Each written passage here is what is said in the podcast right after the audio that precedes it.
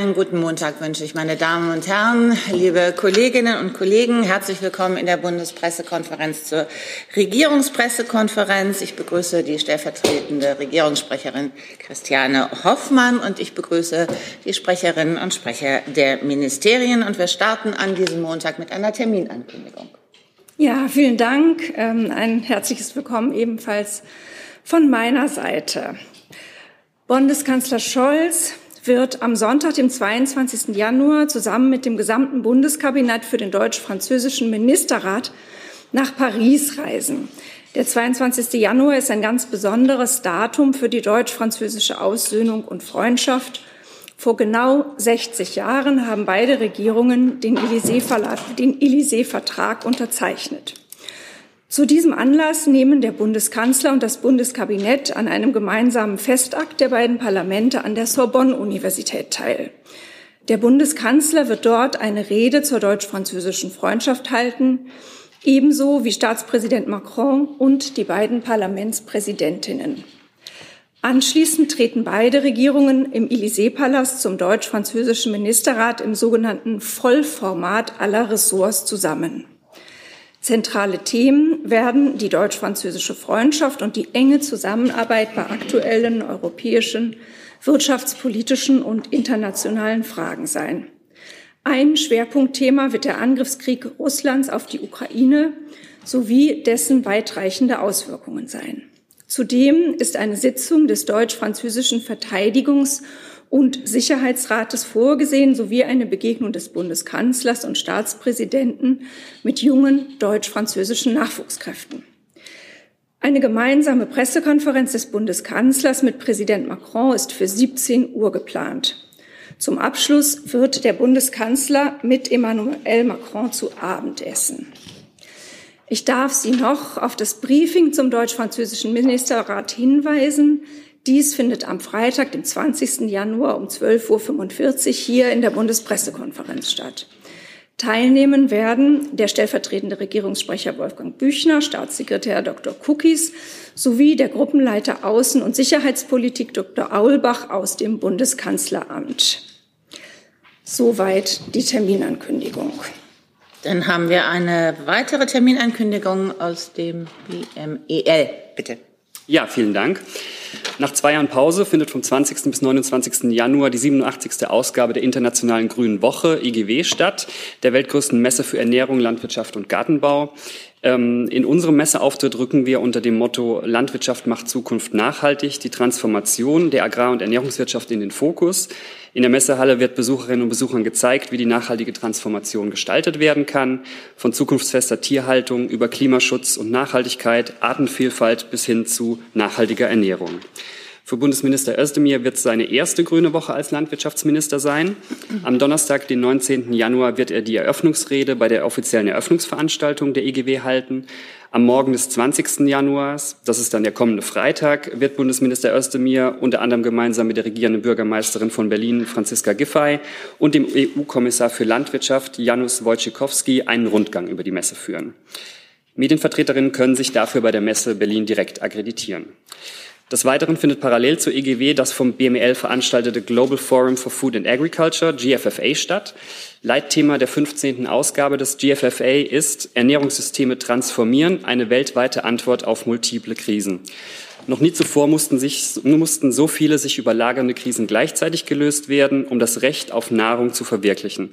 Zusätzlich zu Klimakrise, Artensterben, Covid-19-Pandemie verschärft der russische Angriffskrieg gegen die Ukraine die weltweite Ernährungskrise. Die Zahl der von Hunger betroffenen Menschen steigt weiter an. Höhepunkt des GFFA ist die Berliner Agrarministerkonferenz, zu der Bundesminister Özdemir am 21. Januar rund 80 Agrarministerinnen und Minister aus aller Welt sowie mehr als zehn Delegationen internationaler Organisationen in Berlin begrüßt.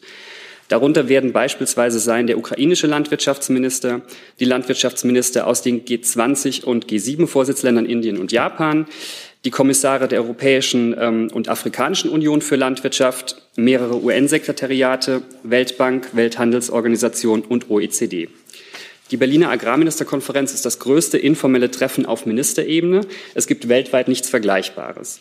Dort werden auf Augenhöhe Lösungen beraten, wie das Recht auf Nahrung weltweit verwirklicht werden kann und welche Lösungen gefunden werden kann.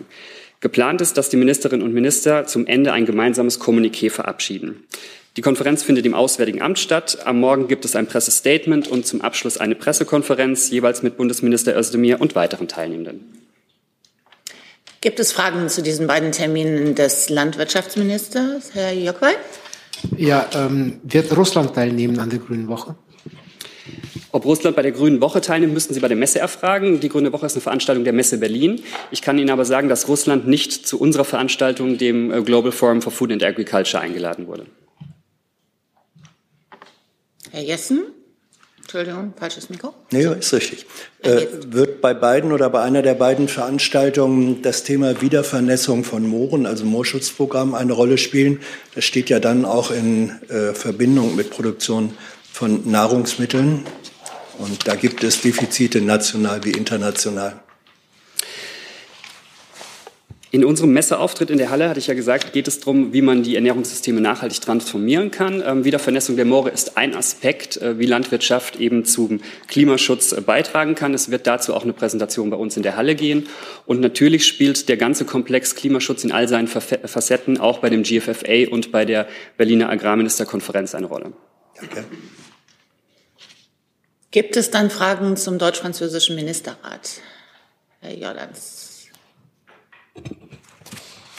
Äh, Frau Hoffmann, Sie sagten, ähm, das Thema Ukraine äh, wird in Paris eine große Rolle spielen. Ähm, der deutsch-französische äh, Sicherheitsrat wird tagen. Ähm, plant denn der äh, Bundeskanzler bis dahin eine neue Verteidigungsministerin berufen zu haben? Und wenn ja, gibt es vielleicht äh, schon einen Namen, den Sie uns nennen können? Ähm, ich würde dazu gerne gleich allgemein was sagen und das nicht hier im Zusammenhang mit dem Thema deutsch-französischer Ministerrat am kommenden Sonntag verhackstücken. Ich sehe zum Ministerrat keine weiteren Fragen bisher. Dann bitte, Frau Hoffmann. Ja. Ja, wie Sie alle wissen, hat ja die Bundesverteidigungsministerin Christine Lambrecht den Bundeskanzler heute um Entlassung gebeten. Der Bundeskanzler respektiert die Entscheidung von Frau Lambrecht und dankt ihr für die gute Arbeit, die sie in dieser schwierigen und herausfordernden Zeit als Verteidigungsministerin geleistet hat. Der Bundeskanzler wird dem Bundespräsidenten zeitnah einen Vorschlag für die Nachbesetzung des Amtes unterbreiten. Das zu Ihrer Frage und zu dieser Situation. Hi, hier ist Tyler, ich filme das Ganze. Hier ist Thilo, ich äh, stelle dir die Fragen. Hier ist Hans, ich achte aufs Protokoll und stelle fest, wir sind unter drei. Heimliche Info nur für euch. Gar nicht so heimlich, kann man in den Infos lesen, wie man uns unterstützen kann. Nämlich per PayPal oder Überweisung. Weiter geht's. Dann Herr Krämer dazu bitte. Ähm, Frage nochmal, ähm, wird es eine größere Kabinettsumbildung geben oder wird die ähm, Position von Frau Lambrecht eins zu eins ersetzt? Wie gesagt, ich will dem jetzt nicht vorgreifen. Äh, das wird äh, zeitnah bekannt werden. Aber im Moment kann ich dazu noch nichts sagen. Aber Herr Scholz, nur um ganz sicher zu sein, hat den Rücktritt angenommen. Ja. Okay. Herr Kollege, bitte. Bitte schön. Ja, ich habe auch eine Frage zum gleichen äh, äh, komplex. Also wurde schon seit Tagen äh, gemunkelt, auch äh, dass dieser Schritt äh, bevorsteht in Berlin. Ähm, könnten Sie könnten Sie vielleicht sagen, was die Beweggründe äh, gewesen sind, oder vielleicht kann auch der Kollege vom Verteidigungsministerium etwas darüber sagen, weil also ich komme aus den Niederlanden. Äh, ja, da rätselt man ein bisschen darüber, aber vielleicht können Sie uns etwas aufklären. Also ich kann zu den Beweggründen über das, was in der Mitteilung steht, hinaus nichts sagen. Und das würde ich genauso auch beantworten. Die Ministerin hat ja eine äh, Presseerklärung dazu abgegeben. Die müsste Ihnen allen vorliegen. Wer sie nicht hat, sie ist auf unserer Webseite abrufbar. Wir haben sie auch über die sozialen Medien verbreitet. Da stehen die Beweggründe drin, die die Ministerin ähm, zu diesem Schritt ja, bewogen haben. Und vielleicht noch eine Nachfrage, wenn Sie gestatten. Also diese Woche ist, äh, wie Sie schon gesagt haben, nicht äh, unwichtig mit dem äh, Treffen auch in Paris. Äh, am Freitag kommen auch NATO-Staaten in, in, in Deutschland zusammen. Äh, wichtiger Termin, äh, gerade auch weil gesagt wird, dass es vielleicht äh, Panzerlieferungen geben wird aus verschiedenen äh, Ländern äh, der, der NATO-Staaten, äh, wird, wird es wichtig sein, äh, da vielleicht einen Nachfolger, Nachfolgerin zu präsentieren ähm, und könnte man da auch entweder am Freitag oder Sonntag mit einer Entscheidung über eine mögliche Lieferung ähm, des Leoparden das sind jetzt sehr viele Fragen äh, zusammen. Ähm, also zunächst mal stimme ich Ihnen zu, dass das am Freitag äh, ein wichtiges Treffen ist im Hinblick ähm, auf die militärische Unterstützung, die wir mit unseren äh, Verbündeten für die Ukraine leisten und ähm, was die Nachbesetzung von Frau Lamprecht angeht, habe ich ja gesagt, dass das zeitnah entschieden werden wird und über die Lieferung von Leoparden, auf die Sie angespielt haben oder die Sie angesprochen haben, habe ich zu diesem Zeitpunkt äh, nichts Neues zu sagen über das hinaus, was wir die ganze vergangene Woche schon erklärt. Ich nehme Sie gerne wieder mit auf der Liste, wenn Sie noch eine Nachfrage haben. So, Herr Kollege, bitte, dahinter. Philipp Eckstein, ARD. Frau Hoffmann, wird sich denn Bundeskanzler Olaf Scholz heute dazu auch selbst noch äußern? Ähm, ich gehe nicht davon aus, dass er mehr sagen wird als das, was äh, ich jetzt hier sagen kann. Und dann noch eine Nachfrage auch in Bezug auf das Treffen in Rammstein. Sie haben gesagt, Herr Scholz habe den Rücktritt angenommen. Wird Frau Lambrecht, bis ein Nachfolger gefunden wird oder eine Nachfolgerin gefunden wird, die Geschäfte weiterführen? Oder ist es so zu verstehen, dass äh, Frau Lambrecht ab sofort nicht mehr im Amt ist und jetzt beispielsweise auch dieses Treffen in Rammstein von jemand anderem äh, vorbereitet wird. Da wäre ich Ihnen dankbar, vielleicht auch Herr Thiels oder Frau Hoffmann, wenn Sie das einmal erklären könnten. Danke. Ähm, also zunächst einmal, das, wir haben ja heute Montag und das Treffen in Rammstein ist ja am Freitag. Und ähm, wie gesagt, es wird einen zeitnahen Vorschlag geben. Insofern würde ich jetzt nicht übertrieben viel über das Treffen in Rammstein spekulieren in dieser Hinsicht. Entschuldigung. Entschuldigung, die Frage war ja, ist sie jetzt, ist sie gerade noch im Amt? Also führt sie die Geschäfte noch? Meiner, also da weiß Herr Thiels, äh, Herr Helmbold das besser, aber ähm, ich, ich denke ja, ich bin der Meinung, äh, dass sozusagen bis zur Neubesetzung des Amtes dann äh, weiterhin die Ministerin im Amt ist bin jetzt auch kein Verfassungsjurist, aber soweit ich das verstanden habe, ist die Ministerin so lange Ministerin, bis sie die Entlassungsurkunde vom Bundespräsidenten ausgehändigt bekommt. Ähm, insofern ist sie sozusagen nach wie vor Verteidigungsministerin, bis äh, dieser formale Akt äh, passiert. Frau Fates. Ähm, ja, Frau Hoffmann, zeitnah ist ja so ein sehr unbestimmter Begriff. Äh, können Nicht Sie das? sehr, würde ich na sagen. Naja, also ich meine, das kommt immer so drauf an. Manche sind, finden auch drei Monate zeitnah. Ähm, das ist in diesem Fall nicht gemeint. ja, genau. Aber vielleicht können Sie es noch mal ein bisschen präzisieren. Haben wir heute eine ähm, Entscheidung zu erwarten, die uns oder auch eine Bekanntgabe einer Entscheidung zu erwarten. Dann wüsste ich noch gern, ob sich der Kanzler gebunden fühlt an ähm, die, seine frühere Aussage, dass er das Kabinett weiter paritätisch besetzt haben will. Und ähm, Herr Thiels, Sie haben ja auch auf die Erklärung ähm, der Ministerin verwiesen für die Rücktrittsgründe.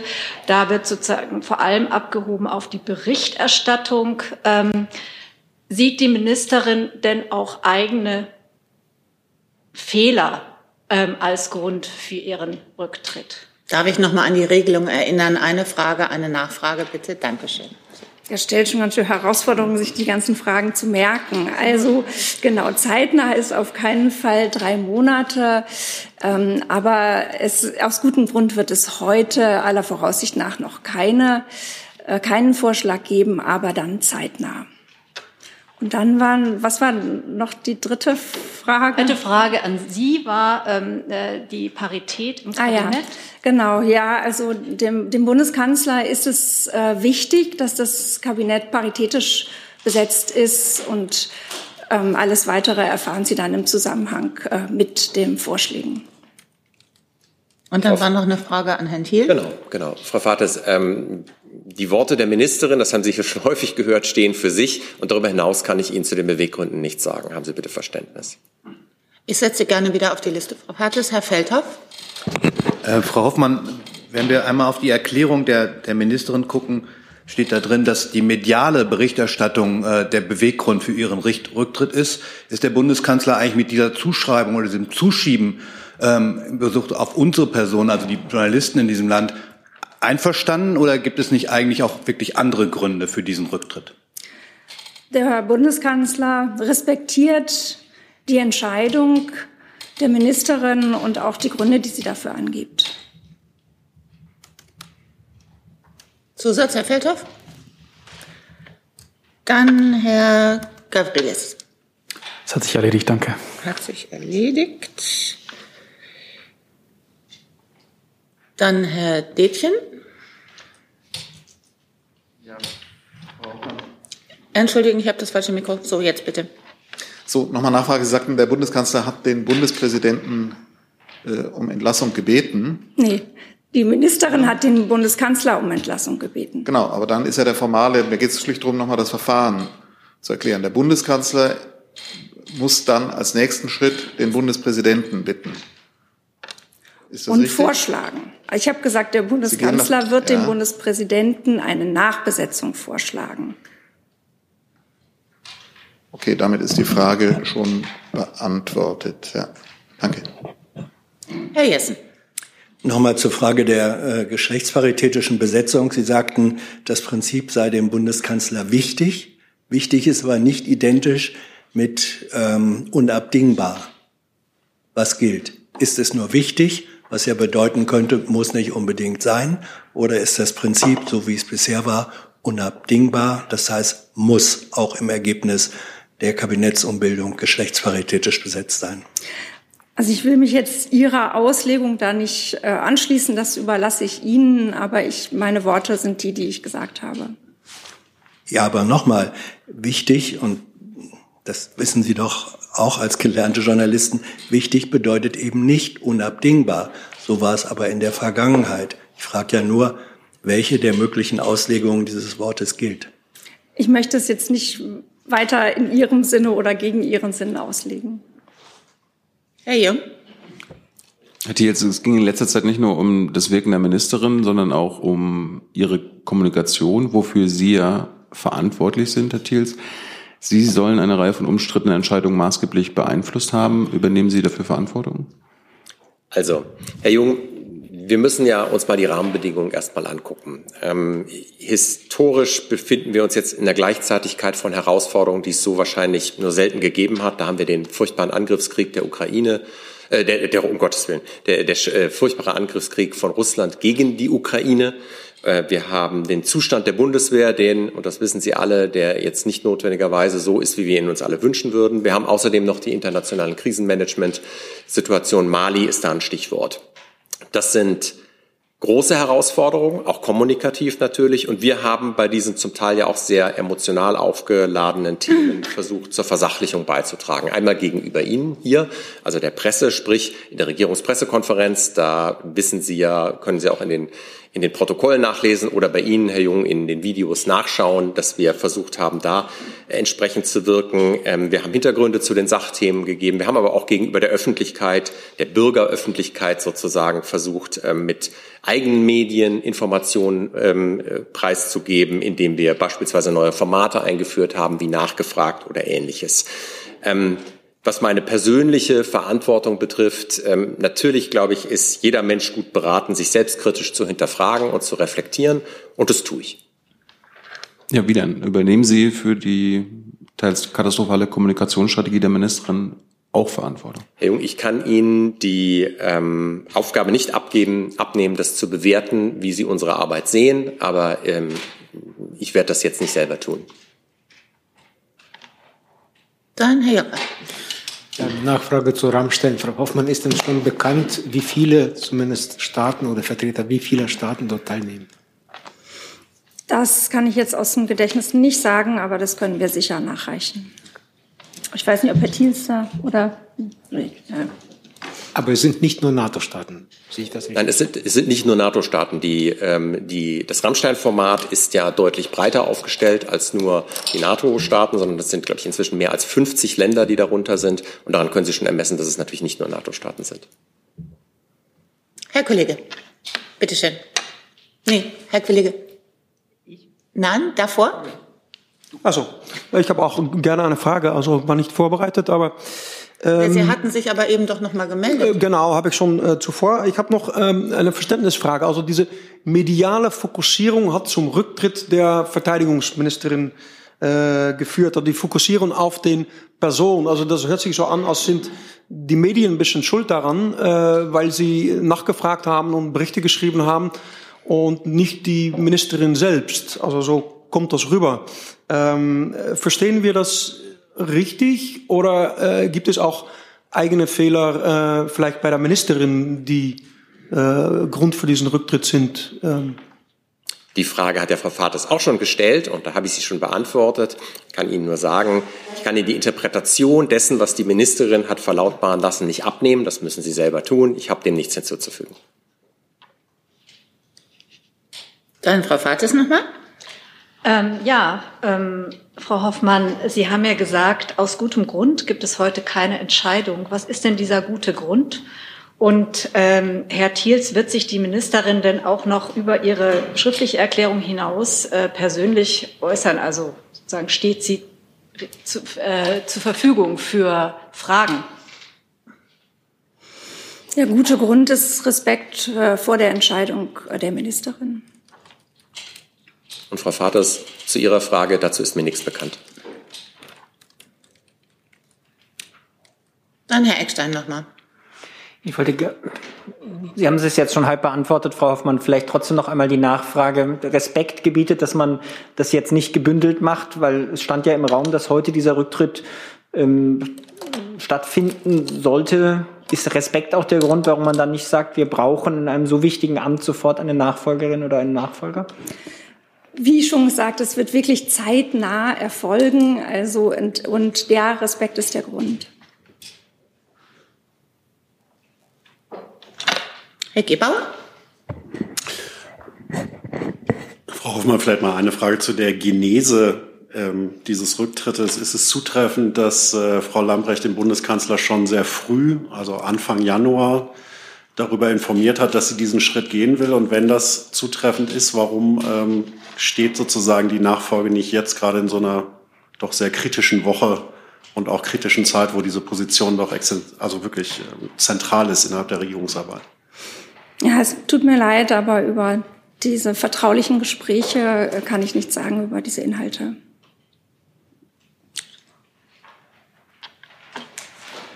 Herr Kollege? Bitte schön, ja. Ich meine, das ist ja klar, dass der Bundeskanzler diese Art von Gesprächen mit äh, seinen Ministerinnen und Ministern vertraulich führt und vertraulich führen können muss und dass ich darüber jetzt hier nichts sagen kann. Bitte schön. Genau, Stefan Reinhardt, Schweizer Fernsehen. Herr Tils, also wenn Sie jetzt sagen, Frau Lambrecht ist noch im Amt, offenbar, oder bis sie die Entlassungsurkunde, ist sie denn im Büro? Oder was macht sie? Sie ist nicht im Verteidigungsministerium. Also sie wird auch nicht nochmal dorthin gehen? Das weiß ich nicht. Das kann ich Ihnen wirklich nicht beantworten. Herr Jessen? Frau Hoffmann, ähm, Sie sagten, Sie könnten über den Inhalt dieser vertraulichen Gespräche, nach denen der Kollege gefragt hat, nichts sagen. Damit bestätigen Sie aber, dass es diese Entschuldigung, Sekunde, Herr Jessen. Gesch Entschuldigung, können Sie bitte das Stativ aus dem Gang holen? Das sind Fluchtwege, die müssen frei bleiben. Dankeschön. So, Verzeihung. Alles gut. Ähm, damit bestätigen Sie aber, dass es diese vertraulichen Gespräche gab. Nee, dann korrigiere ich mich hiermit und mache das zu einer allgemeinen Aussage, dass ich über vertrauliche Gespräche ohne bestimmten Artikel ähm, nichts sagen kann. Schade. Ja. Herr Jordans nochmal? Nee, das ist das falsche Mikro. Ist das das Richtige? Ich sehe es nicht. So, jetzt. Ja. Äh, Frau Hoffmann, um jetzt den Eindruck äh, zu verwehren, dass der Bundeskanzler schon lange von äh, diesen Plänen wusste und dann ähm, nicht die Zeit oder die Muße gefunden hat, äh, sich zu überlegen, wer Frau Lamprecht ersetzen könnte. Ähm, können Sie denn bestätigen, dass das für ihn auch eine Überraschung war? Das ist ja eine Entscheidung der Ministerin gewesen, dass sie heute um ihre Entlassung bitten möchte. So. Also er wusste nicht, dass das heute passiert. Dazu kann ich mich nicht äußern. Herr Felter. Aber er hatte natürlich über das Wochenende auch die Berichterstattung zur Kenntnis genommen. So viel kann ich auf jeden Fall sagen. Herr Tilz, ähm, traditionell bekommt jeder Minister, jede Ministerin, die aus dem Amt scheidet, aus dem Verteidigungsministerium am Zapfenstreich. Wird das auch im Fall von Frau Lambrecht so sein? Davon gehe ich im Moment aus, Herr Fetthoff. Frau Fates? Ähm, ja, Herr Thiels, ähm, da Sie jetzt gerade nicht wissen, wo die Verteidigungsministerin ist, so habe ich Sie gerade verstanden, sie ist nicht im Ministerium und Sie wissen eigentlich auch nicht, ob sie dann wiederkommt. Wer macht denn dann den Job gerade eigentlich? Also wenn Sie noch nicht mal Kontakt haben, wir ja auch nicht und Sie auch nicht, ich weiß nicht. Ähm, wer ist sozusagen, wenn jetzt was passiert, wer, wer macht den Job? Frau Fates, also dass die Ministerin nicht physisch im Ministerium ist, bedeutet ja nicht, dass sie nicht ansprechbar ist und ah. dass man sie nicht auch erreichen kann. Das ist selbstverständlich so, das ist alles ah. gewährleistet, das ist ja klar. Ähm, also insofern müssen Sie sich da keine Sorgen machen. Ähm, das Verteidigungsministerium ist nicht führungslos. Aha. Und äh, Frau Hoffmann, äh, bleibt es bei dem Termin von Herrn Scholz heute in Ulm mit der Zeitplanung, die Sie heute Morgen noch angegeben ja. haben? Ja. Herr Krämer. Äh, Nochmal zu, zum zeitnah. Die FAZ berichtet, dass es morgen soweit sein wird. Können Sie bestätigen, dass Dienstag die Nachfolge verkündet wird? Ich würde jetzt gern bei der Formulierung zeitnah bleiben. Dann machen wir bei Ihnen weiter, Herr Krämer, mit einem artverwandten Thema. Ja, ähm, ich würde gern zu den Panzer, möglichen Panzerlieferungen noch mal fragen. Frage daher ans Verteidigungsministerium. Die Briten liefern jetzt 14 Kampfpanzer. Ähm, wie bewertet die Regierung diese Entscheidung? Vielleicht auch an Frau Hoffmann. Da ist, glaube ich, erstmal Frau Hoffmann gefragt, aber ich kann dann gern zu technischen Details noch was sagen, aber ich kann auch anfangen, wie Sie möchten, gerne. Ja, machen Sie. Ähm, also wir haben das natürlich zur Kenntnis genommen, was die Briten tun. Sie wissen ja, dass wir ständig ähm, auch als Verteidigungsministerium überprüfen, wie wir die Ukraine unterstützen können. Zuletzt ähm, mit jetzt äh, der angekündigten Lieferung von Schützenpanzern. Und wir sind ständig, unter anderem ja diese Woche im Rammstein-Format, im Austausch mit unseren Partnern und Verbündeten, wie man eine solche Unterstützung weiterentwickeln kann. Ja, kann ich mich nur anschließen. Ist das aus Ihrer Sicht ein Game Changer? Weil es wurde ja immer gesagt, äh, die großen ähm, europäischen Länder müssen sich absprechen und gemeinsam handeln. Die Briten handeln jetzt schon mal. Ja, es ist ja nicht so, dass wir nicht handeln würden. Im Gegenteil, ähm, wir handeln ja auch und haben jetzt ja vor nicht allzu langer Zeit die Lieferung von Schützenpanzern Marder in Absprache mit den amerikanischen Verbündeten, die ja Bradleys liefern werden, beschlossen. Ähm, insofern ist das jetzt das, worauf wir uns konzentrieren. Und äh, über alles Weitere sind wir in Abstimmung mit den Partnern. Herr Jung dazu? Ja, nur eine Lernfrage. Der Chef von Rheinmetall sagt, äh, Leopard-Panzer werden eh erst frühestens 2024 lieferbar sein. Ist das auch der Stand der Regierung? Also ich kann gerne was dazu sagen. Ähm, ich habe die Medienberichterstattung, wie wir alle, zur Kenntnis genommen. Ähm, dass die Firma Rheinmetall für sich eine solche Aussage trifft, ist ja jetzt erstmal Sache der Firma Rheinmetall. Und ähm, ich gehe mal davon aus, dass Herr Pappberger das nicht erfunden hat. Und das werden Sie auch in Ihrem, in Ihrem Entscheidungsprozess mit einbeziehen. Weil müsste man ja schnell genug bestellen, ne? Ich glaube, alle Informationen, die belastbar sind und die mit Rüstungsprozessen zu tun haben, werden selbstverständlich in die Entscheidungen im Verteidigungsministerium und auch in der gesamten Bundesregierung mit einbezogen, was auch die Unterstützung der Ukraine betrifft. Herr Jordans dazu. Äh, ja, jetzt hat ja auch Polen angekündigt, äh, Leopardpanzer in die Ukraine liefern zu wollen. Das hängt ja auch ein bisschen von äh, der Zustimmung Deutschlands ab. Gibt es da inzwischen schon ein Signal aus Berlin an Warschau. Der ähm, Ministerpräsident ist ja, glaube ich, heute in Berlin. Es gibt da keinen neuen Stand. Es gibt ja auch keinen, ähm, keinen entsprechenden Antrag Polens. Herr Kollege. Ja, auch noch eine Frage über diese Kampfpanzer. Ähm, vor ein paar Monaten hieß es noch, es wird keine deutsche Alleingänge geben. Äh, das war im September. Jetzt wenige Monate später. Also wie anders ist die, die Lage auch kriegstechnisch in der Ukraine, dass sie möglicherweise jetzt doch diese Sachen liefern, die damals so kategorisch ausgeschlossen werden. Warum passiert das jetzt und warum konnte das nicht so viele Monate früher passieren? Ähm, ja, das haben Sie ja im Grunde selbst erklärt gerade. Es geht darum, dass es keine Alleingänge geben soll. Und wir haben das ja jetzt in äh, Gesprächen und Abwägungen gemeinsam mit unseren Partnern in der NATO, mit Frankreich vor allem und den USA, aber auch mit anderen entschieden, diese Lieferungen zu machen. Und insofern ist da, kann da von einem Alleingang nicht die Rede sein. Vielleicht als Nachfrage, also wie aus, aus, aus Publikum, nicht nur aus Presse, aber aus Publikum, wie kann man verstehen, dass also die Lage auf dem auf dem äh, auf den Feldern in der Ukraine, was hat konkret dazu geführt, dass man diese Lage jetzt anders bewertet im Verteidigungsministerium, aber auch ähm, sozusagen in der in der Regierung an sich, dass man sich dazu entschlossen hat, sie möglicherweise jetzt doch anders zu handeln? Das ist immer, also und so war das jetzt während dieses ganzen nun fast schon einjährig, ein Jahr lang dauernden ähm, schrecklichen Krieges ist es immer eine schwierige und sehr vielschichtige Abwägung, in die alle möglichen Faktoren einfließen. Das hat Herr Thiels ja auch schon gesagt, von der Verfügbarkeit über die Lage äh, in der Ukraine und in diesem Krieg bis hin zu dem, ähm, was die anderen Bündnispartner machen. Das sind militärische, das sind politische Abwägungen, sicherheitspolitische. Da, das kommt alles zusammen und führt dann äh, zu den Entscheidungen, die wir treffen.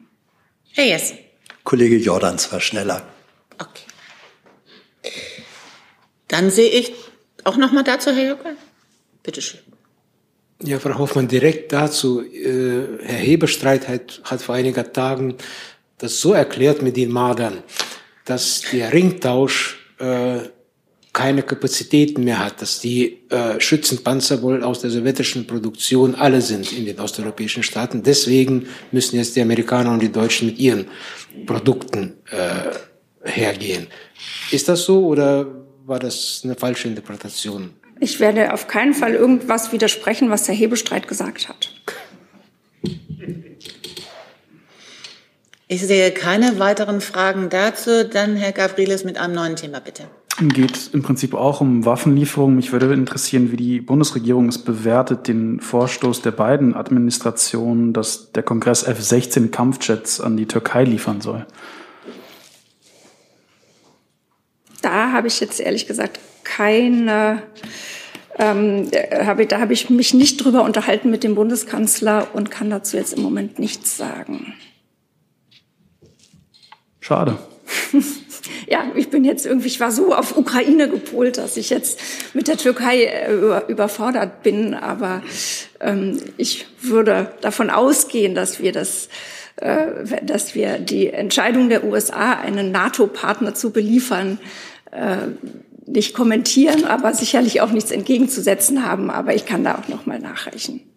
Das wäre nett, danke. Dann Herr Taufik Mia mit einem neuen Thema. Herr Burger, eine Frage zum Thema Iran. Äh, die, Bundeskan äh, die Außenministerin hatte ja am Wochenende erklärt, dass der iranische Botschafter heute angestellt wird. Können Sie bestätigen, dass er schon heute in Ihrem Ministerium war? Und die äh, Bundesaußenministerin wird heute am Internationalen Strafgerichtshof in Den Haag sein. Wird sie da auch das Thema Iran erwähnen? Es geht ja da um massive Menschenrechtsverletzungen und die Hinrichtungsfälle. Wird das auch ein Thema sein? Ja, vielen Dank für die Frage. Ja, ich kann bestätigen, dass der iranische Botschafter heute äh, zu einem Gespräch im Auswärtigen Amt einbestellt war. Ähm, den Hintergrund dazu haben Sie ja schon dargestellt. Ähm, was die Frage, was Ihre zweite Frage angeht, äh, Sie wissen ja, dass der Außenministerin das Thema ähm, der Accountability, also das Verantwortliche für schwere Menschenrechtsverletzungen, äh, nicht straflos bleiben dürfen, sondern zur Rechenschaft gezogen werden müssen, äh, weltweit ein großes Anliegen ist. Das war gerade bei Ihrer Reise in Äthiopien äh, ein großes Thema. Ähm, das ist jetzt ein zentrales Thema Ihres Besuchs in Den Haag, unter anderem beim Internationalen Strafgerichtshof, wo es um unter anderem auch in Ihrer Rede ähm, heute um die Frage der Strafverfolgung ähm, für Völkerstraftaten im Kontext des russischen Angriffskriegs in der Ukraine geht.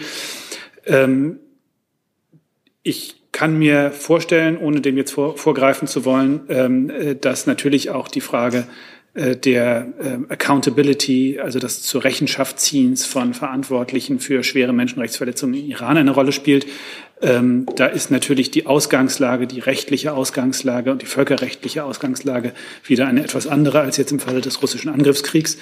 Aber das war ja unter anderem einer der Gründe, warum äh, die Außenministerin gemeinsam mit ihrer isländischen Amtskollegin die Initiative ergriffen hatte im Menschenrechtsrat der Vereinten Nationen ähm, für eine Resolution, mit der eine Untersuchungskommission eingesetzt wird des Menschenrechtsrats, die jetzt zunächst mal das Mandat hat, äh, Beweise zu sammeln für solche Menschenrechts äh, Verletzungen und äh, Verbrechen, damit äh, die Verantwortlichen dafür zu einem späteren Zeitpunkt zur Rechenschaft gezogen werden können vor Gericht. Und äh, in diesem Zusammenhang hatte die Ministerin in Genf damals auch gesagt, wir können jetzt noch nicht absehen, ob das in Zukunft vor einem iranischen Gericht der Fall sein wird oder vor irgendeiner Form von internationaler Gerichtsbarkeit oder auch äh, vor einem nationalen Gericht in einem Drittstaat wie in Deutschland, wo es ähm, das Prinzip ähm, der ähm, Universal Jurisdiction, also der, äh, des Weltrechtsprinzips äh, für bestimmte Straftaten gibt. Ähm, aber dass das Thema äh, der Außenministerin und der ganzen Bundesregierung äh, sehr, sehr wichtig ist. Das ähm, haben wir immer wieder deutlich gemacht. Herr Jung mit einem neuen Thema. Ja, Thema Lützerath. Ähm, wir haben wahrscheinlich alle die Bilder die letzten Tage verfolgt. Mich würde interessieren, vielleicht auch vom BMI, vom Kanzleramt, wie Sie denn die ähm, eindeutigen Berichte über Polizeigewalt vor Ort äh, bewerten, ob Sie dieses Vorgehen der Polizei verurteilen. Die Polizei hat Schlagstöcke, Pfefferspray und auch Wasserwerfer eingesetzt. Es gab eine hohe zweistellige Zahl an Verletzten, äh, auch Kopfverletzungen, zahlreiche Knochenbrüche. Ja, ich würde gerne äh, zunächst einmal noch grundsätzlich sagen zu diesem Thema, dass der Klimaschutz für diese Bundesregierung ein ganz zentrales Anliegen ist und dass das Erreichen der Klimaneutralität und dass wir dafür äh, jetzt die Weichen stellen und äh, damit schon auch im vergangenen Jahr begonnen haben, dass das wirklich ein zentrales Anliegen und ein zentrales Projekt dieser Regierung ist. Der Bundeskanzler hat ja in einem Interview am Wochenende betont, dass es eine Grenze bei Demonstrationen gibt, die genau da verläuft, wo der Protest gewalttätig wird. Diese Grenze wurde in Lützerath äh, überschritten und das äh, verurteilen wir hier auch ausdrücklich. Seitens der Polizei wurde in Lützerath geltendes Recht durchgesetzt. Das äh, muss akzeptiert werden und, das möchte ich hier auch noch mal ausdrücklich sagen, von einem Großteil der Versammlungsteilnehmer, die ja friedlich demonstriert haben, wurde das auch akzeptiert aber eben leider nicht von allen. Und das hat dann zu diesen Zusammenstößen geführt, die die Einsätze der, die die Einsatzkräfte der Polizei eigentlich verhindern wollten. Der Einsatz muss nun aufgearbeitet werden, auch ob die polizeilichen Maßnahmen verhältnismäßig waren oder nicht, wird überprüft. Ich möchte aber auch an dieser Stelle den Polizistinnen und Polizisten danken, die rund um Lützerath im Einsatz waren und es auch und es, das war kein leichter Einsatz und die Vorbereitungen sowie die Durchführung waren enorm herausfordernd für die Beamtinnen und Beamten. An die Aktivistinnen und Aktivisten gerichtet möchte ich aber auch noch einmal sagen, diese Bundesregierung hat verstanden, dass wir alles für das Gelingen der Energiewende tun müssen. Es gilt aber auch, dass der Weg zu der Klimaneutralität 2045 auch umsetzbar sein muss wir können nicht von heute auf morgen die fossilen Energien hinter uns lassen. Sie verwiesen gerade auf geltendes Recht, was die Polizei durchgesetzt hat. Muss man, das, muss man deshalb die Polizeigewalt, die es zweifellos gab, respektieren oder hat die Bundesregierung gar keine Polizeigewalt gesehen? Ähm, das ist ja genau das, was ich, wie gesagt habe, jetzt aufgearbeitet werden muss, ob es dort einen verhältnismäßigen Einsatz gegeben hat oder also, also bisher gibt es ja, soweit ich weiß, äh, da nicht Anzeigen gegen die Polizei. Und das ist aber genau das, was aufgearbeitet Haben Sie keine Herr Jung, wollen wir erstmal das Innenministerium dazu hören? Dankeschön. Ja, ich kann Frau Hoffmann gar nicht viel hinzufügen. Ähm, entscheidend ist, das ist ein großer Polizeieinsatz gewesen unter Führung des Landes Nordrhein-Westfalen. Deswegen hat sich der zuständige äh, Landesinnenminister Herbert Reul auch dazu geäußert und Den Äußerungen können Sie entnehmen, dass Fälle möglicher Polizeigewalt, der Vorwürfe, die es da gibt und die ja auch zum Teil in Videos zu sehen sind, untersucht werden, dass ähm, diese Untersuchungen schon eingeleitet worden sind seitens des Landes NRW. Und genau das Land ist dafür zuständig. In Deutschland ist in unserem Rechtsstaat jedes polizeiliche Handeln überprüfbar, gegebenenfalls auch von den Gerichten. Und insofern ähm, werden diese Vorwürfe überprüft und genau das muss auch passieren. So, Satz, Herr Jung? Ja, Herr Reul hat ja das Vorgehen der Polizei als sehr professionell bezeichnet und da fragt man sich ja natürlich, ob Polizeigewalt, die es zweifellos gab, äh, zu einem zum professionellen Handeln von Polizisten gehört.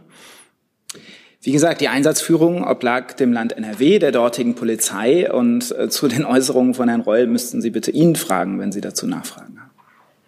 Frau Kollegin. Äh, das zu Lützerath hat sich erledigt durch das, was Frau Hoffmann so ausgeführt hat. Wenn Sie in das Mikrofon sprechen, haben wir alle ja, was davon. Dankeschön. Meine Frage zu Lützerath hat sich erledigt, weil Frau Hoffmann das alles schon beantwortet hat. Äh, ich hatte noch eine andere Frage, wenn ich dann dran bin.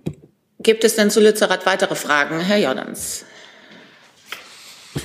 Ja, Herr Karl und äh, Frau Hoffmann, ähm, machen Sie sich denn Sorgen, dass bei den äh, Bildern, die man da ähm, aus Lützerath gesehen hat, es äh, ich sag mal, zu einer Radikalisierung solcher Proteste kommen könnte, dass also Leute, die friedlich demonstrieren wollen, davon abgeschreckt werden und Leute, die äh, Krawall suchen, ähm, davon angezogen werden.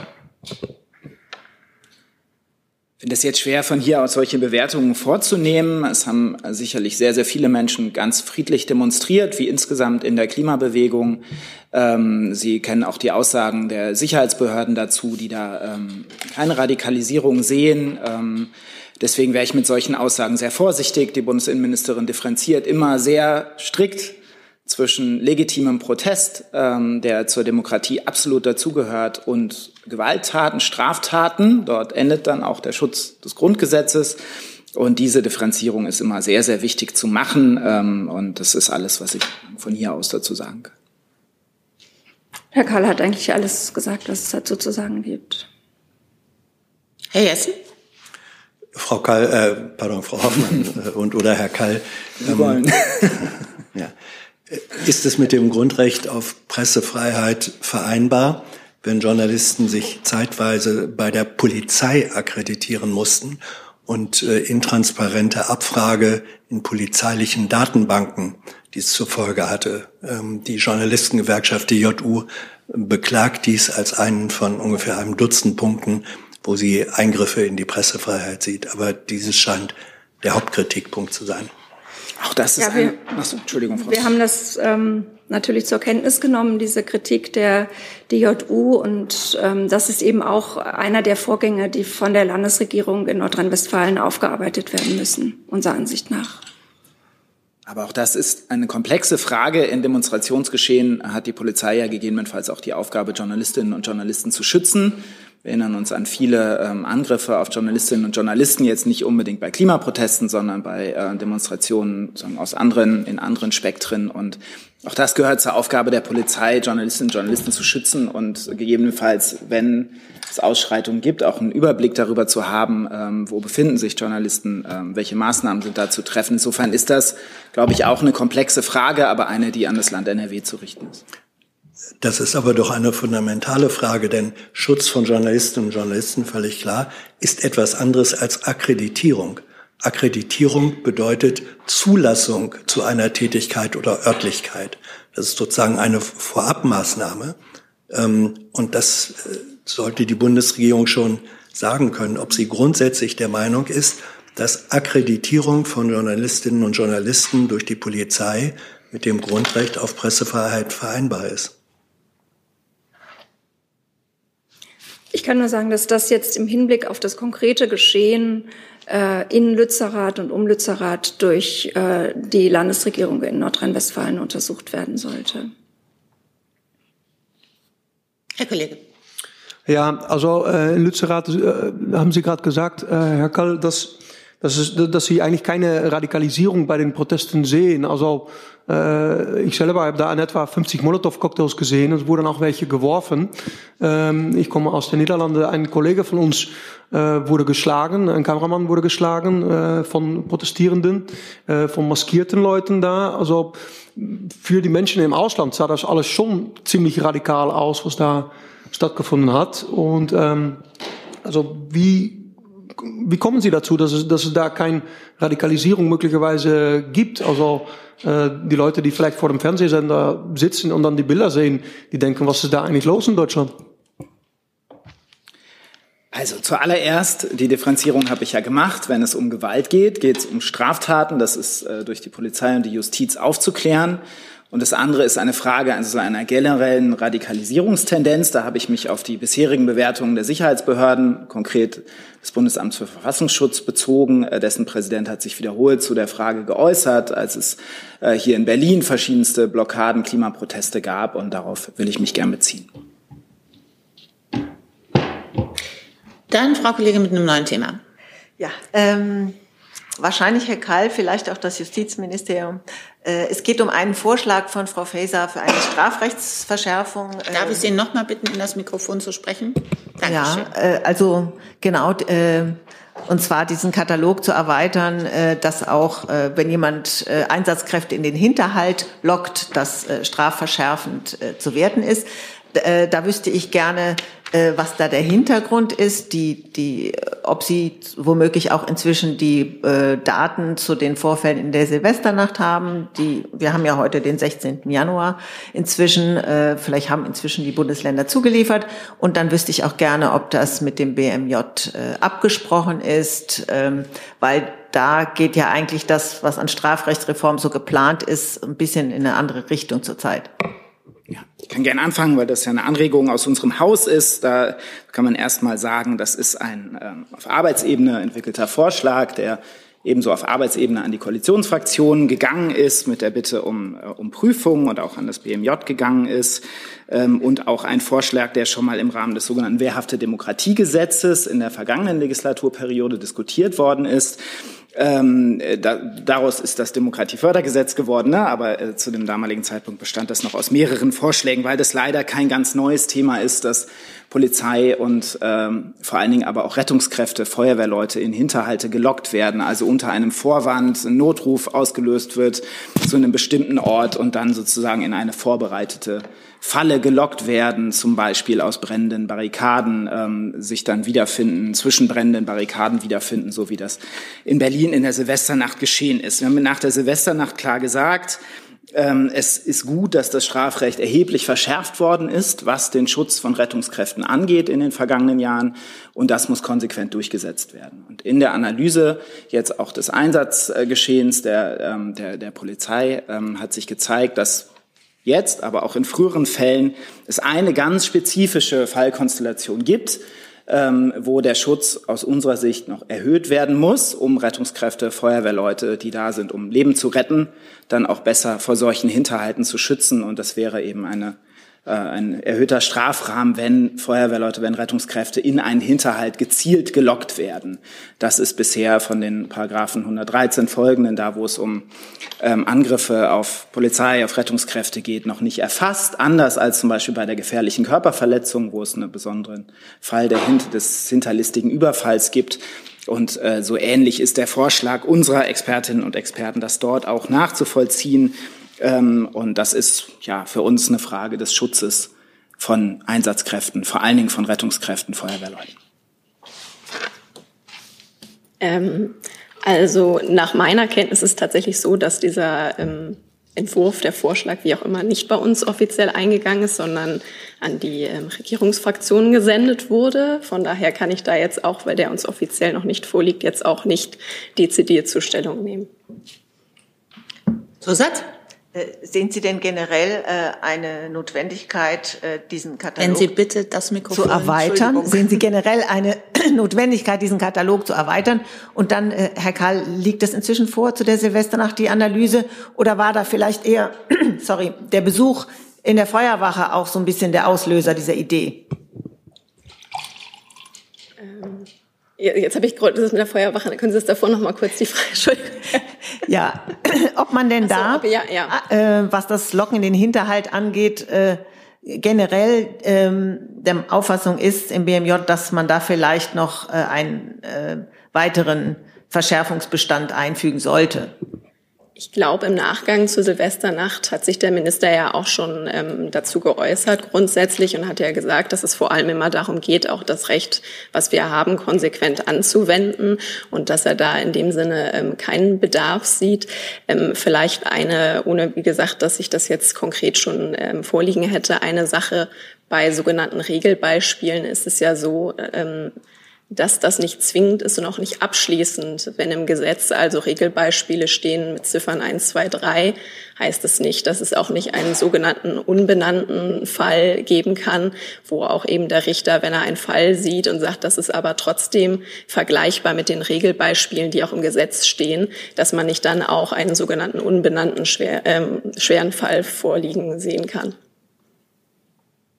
Genau, zu Ihrer Frage zu Silvester, wie gesagt, äh, das ist kein ganz neues Phänomen und es ist auch schon ähm, in den letzten Jahren erwogen worden, das speziell zu regeln, um dafür einen höheren Schutz zu sorgen. Ähm, der Überblick über die Straftaten, die in der Silvesternacht begangen äh, worden sind, wird weiterhin beim Bundeskriminalamt zusammengestellt aus den Erkenntnissen der Länder. Ähm, bisher liegt nur aus einem Teil der Bundesländer liegen die Zahlen, die Erkenntnisse vor. Das Bundeskriminalamt sammelt das weiter, stellt das zusammen, äh, so dass es da auch ähm, voraussichtlich abhängig von den Zahlen und Erkenntnissen der Länder und den Zulieferungen der Länder eine bundesweite Übersicht geben wird. Herr Gavrilis.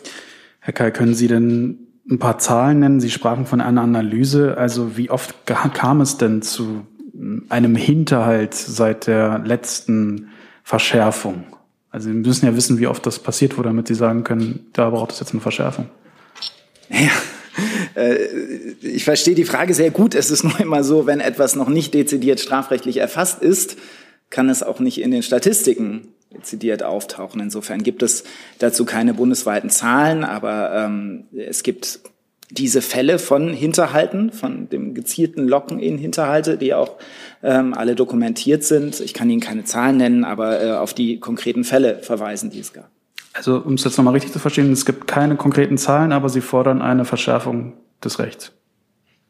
Es gibt seit Jahren diese Fälle, die auch dokumentiert sind. Ähm, da können Sie gerne die Landesinnenministerien, die Landespolizeien fragen. Ähm, bin sicher, dass äh, die entsprechende Erkenntnisse auch zuliefern können. Die Diskussion ist nicht ganz neu. Und wie gesagt, wenn etwas strafrechtlich noch nicht dezidiert als solches benannt ist, erfasst ist, dann äh, schlägt es sich auch in den Statistiken nieder, nicht nieder. Das ist ein Problem, das es immer gibt äh, in der Diskussion um Strafverschärfung. Ich habe Sie mit noch einer Wortmeldung auf meiner Liste. Hat sich das erledigt? Oder? Nee, das wäre ein anderes Thema. Das wäre ein anderes Thema. Dann Herr Feldhoff hierzu. Ah? Mikro würde ich nehmen hier. Ja, nein, äh, jetzt. so. Herr Karl, ähm, was den, diesen Bericht angeht, äh, Sie haben ja gesagt, dass bisher nicht alle äh, Zulieferungen eingetroffen sind. Können Sie bestätigen, dass einige Bundesländer sehr zögerlich äh, mit der zur Verfügung Stellung von Analysedaten gegenüber dem Bundesinnenministerium, Bundesinnenministerium bzw. gegenüber dem BKA sind und dass es eine Vereinbarung zwischen den Bundesländern gibt, dass es zumindest einen, wie soll man sagen, Kurzbericht gibt auf einer halben Seite, die jetzt sozusagen jedes Bundesland liefern soll. Ja, das ist der aktuelle Stand, dass das BKA solche Kurzberichte ähm, zu einem Bericht oder einer Übersicht zusammenführt. Äh, so haben sich die Länder äh, untereinander und mit dem BKA meines Wissens verständigt. Und das an, zu dem anderen kann ich nur sagen, dass unsere Fachkolleginnen und Kollegen und die Kolleginnen und Kollegen im Bundeskriminalamt mit den Ländern da im guten Kontakt sind. Zusatz, ähm, ist das BMI bzw. BKA damit zufrieden, dass die Bundesländer ähm, da nur kürzere Teile an Einsatzberichten und Daten zur Verfügung stellen? Da kann ich nur sagen, wir arbeiten da sehr ergebnisorientiert und unser Ziel ist es, eine äh, bundesweite Übersicht durch das BKA ähm, zur Verfügung stellen zu können in einem Bereich, wo allein die Länder zuständig sind. Das sind alles Ermittlungsverfahren der Länder, der Landespolizeien, der Staatsanwaltschaften der Länder. Äh, der Bund hat da keine Zuständigkeit. Insofern ne, ist es auch ein Stück weit ähm, ja die Kooperationsbereitschaft da der Länder, die da gefragt ist und ähm, das tragen wir zusammen, soweit es möglich ist. Herr Jung. ja, Thema Zuständigkeit des Bundes ähm, und Schutz von Einsatzkräften und Polizisten, die fordern ja äh, ein Böllerverbot. Und äh, das BMI ist für das Sprengstoffgesetz zuständig. Wann kommt das? Ja, das äh, ist, ist wieder ein anderes Thema. Ähm, es gibt die Möglichkeit der, der Länder und Kommunen, äh, Böllerverbotszonen oder Feuerwerkverbotszonen äh, zu verhängen und auch durchzusetzen. Das ist in vielen Großstädten äh, gemacht worden. Das die rechtliche Möglichkeit ähm, besteht im Bundesrecht. Ähm, umsetzen müssen es die Länder und Kommunen. Ein bundesweites Verkaufsverbot für Feuerwerkskörper, für Böller hat es in den beiden ersten Corona-Jahren gegeben, jeweils aufgrund eines Beschlusses der Ministerpräsidentinnenkonferenz mit damals der Bundeskanzlerin, also auf einer ganz maximal breiten Basis in der MPK beschlossen, aufgrund der Gefahr der Überlastung des Gesundheitssystems. Ähm, das ist in diesen zwei Jahren geschehen, danach aber nicht mehr in der MPK diskutiert worden. Da hat kein Land meines Wissens mehr ähm, diesen Vorschlag gemacht.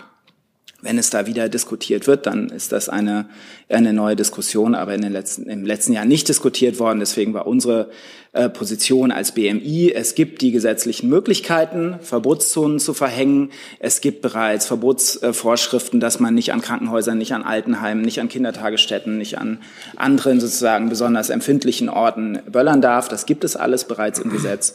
Und wenn es darüber hinaus eine äh, große Debatte nochmal geben sollte, dann habe ich ja gesagt, wo die gespielt hat, nämlich in der MPK. Wie steht denn Ihr Ministerium, Ihre Ministerin zum, zum Böllerverbot? Also es ist ja eine Forderung zum Beispiel der Gewerkschaft der Polizei ganz eindeutig. Die sagen ja auch, die Verbotszonen, die funktionieren einfach nicht. Und wenn, dann muss es eine Verbotszone Deutschland geben. Äh, und der Hinweis auf die Pandemie ist ja ein gutes Ding. Also da gab es ja dieses Verbot. Und das hat ja eindeutig dazu geführt, dass es keine Gewalt, beziehungsweise kaum noch Gewalt gab. Ich habe gerade erklärt, wie das zustande gekommen ist, das Verbot, und auf welcher, sozusagen, welcher Diskussionsgrundlage und in welchem Forum äh, das entschieden worden ist. Die Bundesinnenministerin ähm, hat ganz klar die Ansicht vertreten, es gibt gesetzliche Möglichkeiten, äh, das deutlich einzuschränken, insbesondere an Orten, wo das ähm, erforderlich ist. Und diese Möglichkeiten sollten die Länder und Kommunen auch ausschöpfen. Hey Leute, der heutige Supporter dieser Sendung ist ihr alle. Und ihr alle seid die beste Unterstützung für unabhängigen, kommerzfreien Politikjournalismus auf dem Publikumsmarkt. Und darum bin ich ein Fan davon. Also ein Fan von euch. Macht weiter so. Per PayPal oder Überweisung. Danke dafür und jetzt geht's weiter. Dann Herr Gavrilis nochmal mit einem neuen Thema. Ja, nochmal eine Frage an Frau Hoffmann. Ähm, das Kanzleramt soll ja ähm, ausgebaut, erweitert werden. Ähm, hält denn der Bundeskanzler nach wie vor an diesen Plänen fest? Ja, und können Sie was dazu sagen, ob es verhältnismäßig ist, einerseits die Bevölkerung äh, permanent dazu aufzurufen, zu sparen und andererseits 777 Millionen Euro für ein Gebäude auszugeben, wo Expertinnen und Experten sagen, dass es gar nicht nötig sei? Wie Sie ja wissen, ist, das, äh, ist dieser äh, Erweiterungsbau des Kanzleramtes äh, nötig, weil ähm, äh, zum jetzigen Zeitpunkt ein großer Teil der ähm, im Kanzleramt arbeitenden Tätigen nicht im Kanzleramt untergebracht werden kann und in, auf verschiedene äh, Örtlichkeiten in Berlin verteilt ist. Und um die wieder zusammenzuführen, ist es nötig, äh, das Kanzleramt zu erweitern. Das ist ähm, von Vorgängerregierungen beschlossen worden und äh, wird jetzt umgesetzt werden.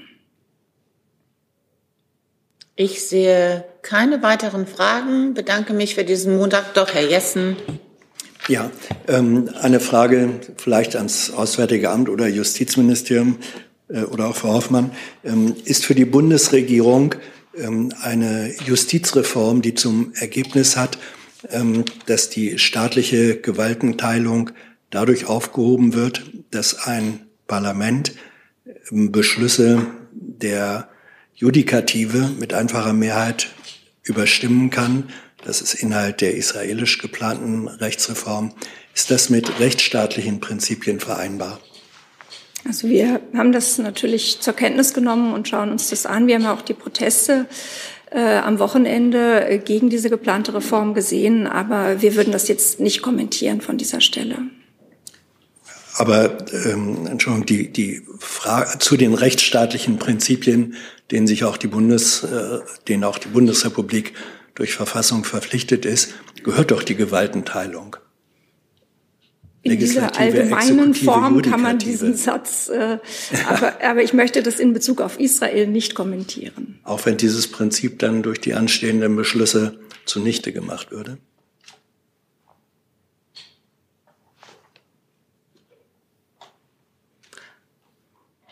Ich danke dann für diesen Montagmittag.